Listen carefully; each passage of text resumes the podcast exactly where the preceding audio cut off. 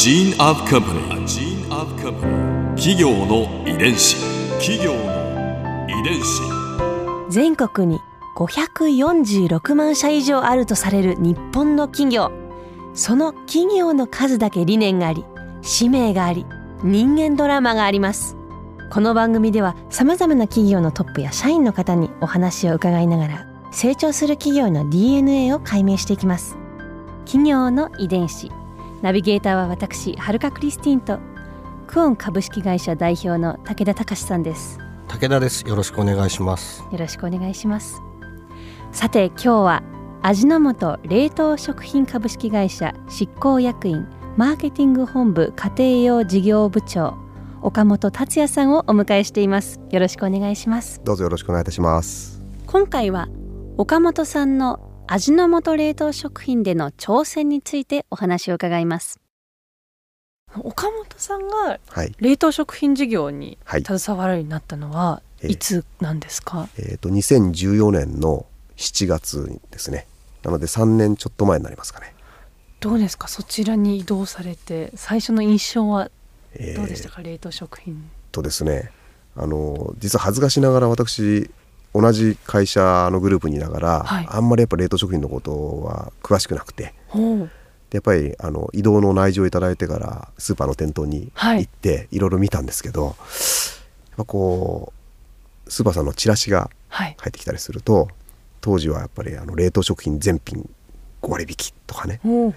全品4割引きみたいな話であの冷凍食品の業界の中で一番売れてるのは私どもの餃子なんですけど、うん餃子がいくら？とか餃子ってこんな美味しいよみたいなことっていうのがなかなか店頭でもあのチラシなんかでも訴求されないなということをすごく感じましたしあれ今あの私どもオープン価格なんで別にあのお値段どのこうのっていうのはないんですけどもあのスーパーさんの店頭ですとあれ12個入りで大体200円ぐらいで売ってるんですよ、うん。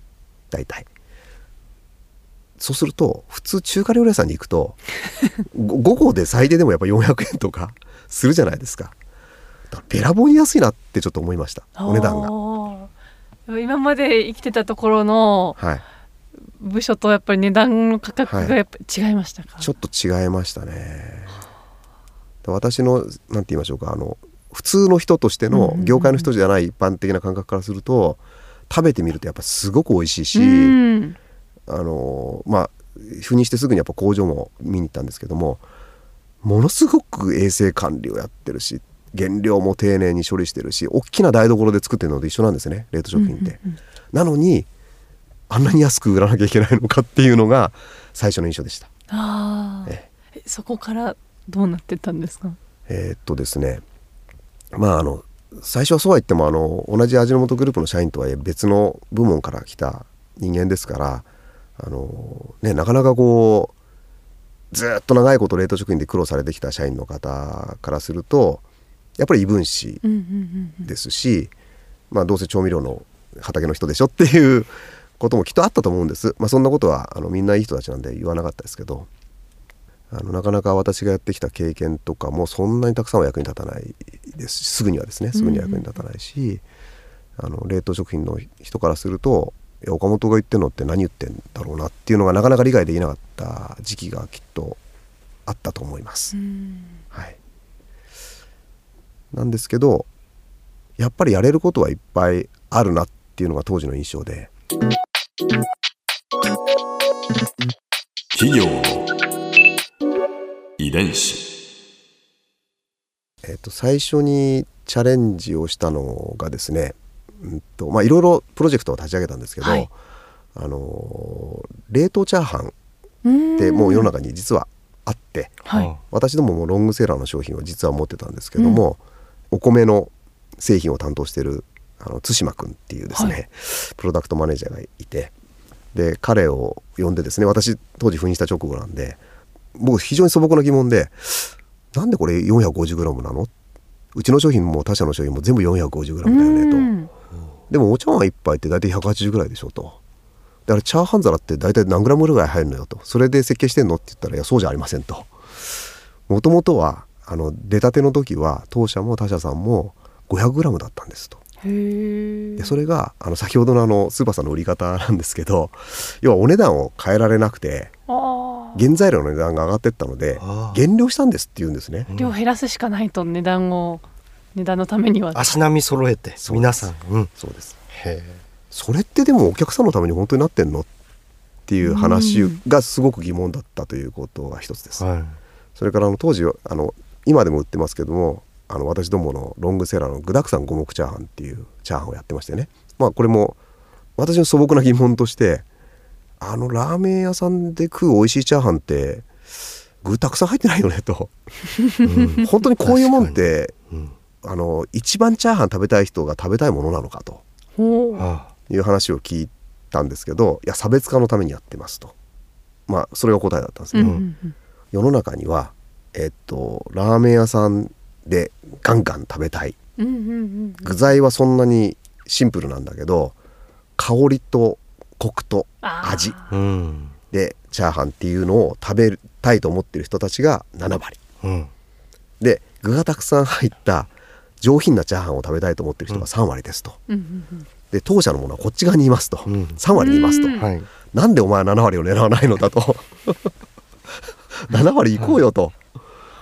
い。う話をしてですねその1年ちょっと後か。はい。1年ちょっと後にあのザ・チャーハンというですねあの最近の冷凍食品業界ではあの、まあ、スマッシュヒットだと言われているうんうんうん。商品が出たんです、黒地に金の。黒地の金のブランドのですね、チャーハンがあの出まして。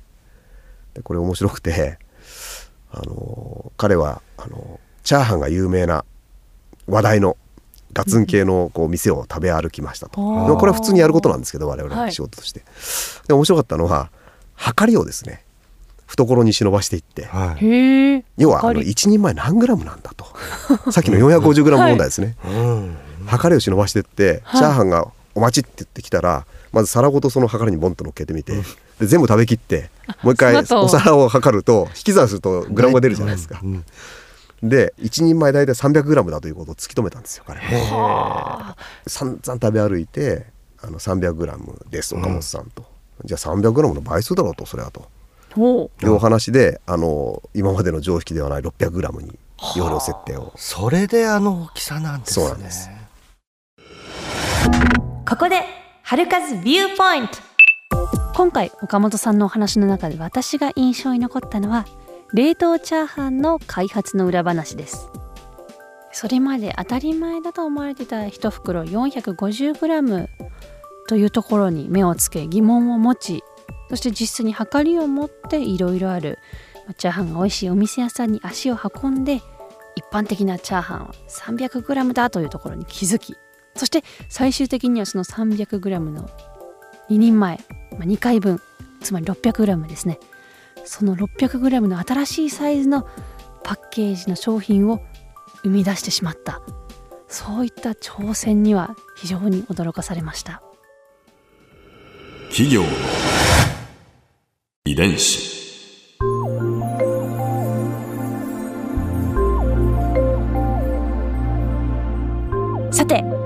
番組はポッドキャストのほかスマートフォンタブレット向けアプリ JFN パークでも聞くことができます。